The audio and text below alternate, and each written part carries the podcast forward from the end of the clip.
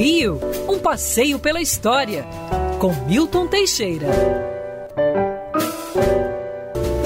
Amigo ouvinte, dia 11 de fevereiro de 1917, morria em Petrópolis o grande médico sanitarista Oswaldo Gonçalves Cruz, o maior nome da saúde pública no país assunto até hoje polêmico. Oswaldo Cruz nasceu na cidadezinha paulista de São Luís do Paraitinga, numa casa de fazenda que ainda está de pé. Era filho do médico Bento Gonçalves Cruz. O pai foi médico na fábrica de tecidos Corcovado, na Lagoa Rodrigo de Freitas, foi sucedido pelo filho, que depois casou-se com a filha de um português muito rico e ganhou de presente de casamento um laboratório. Foi o primeiro brasileiro a ter um laboratório de análises clínicas.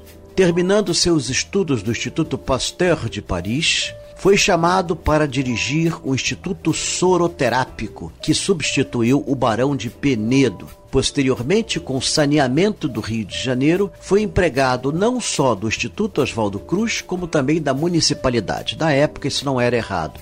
Você podia ser empregado municipal e federal sem problema algum. Oswaldo Cruz saneou o Rio de Janeiro. Nós tínhamos em média 20 mil mortos por cada verão em consequência da febre amarela, e com isso ele reduziu o índice de mortes a zero em 1905.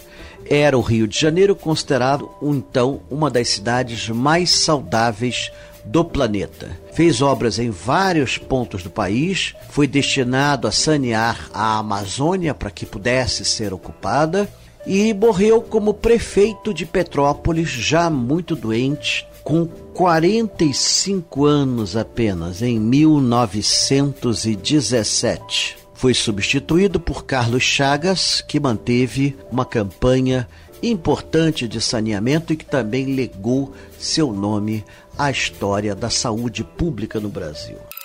Quer ouvir essa coluna novamente? É só procurar nas plataformas de streaming de áudio.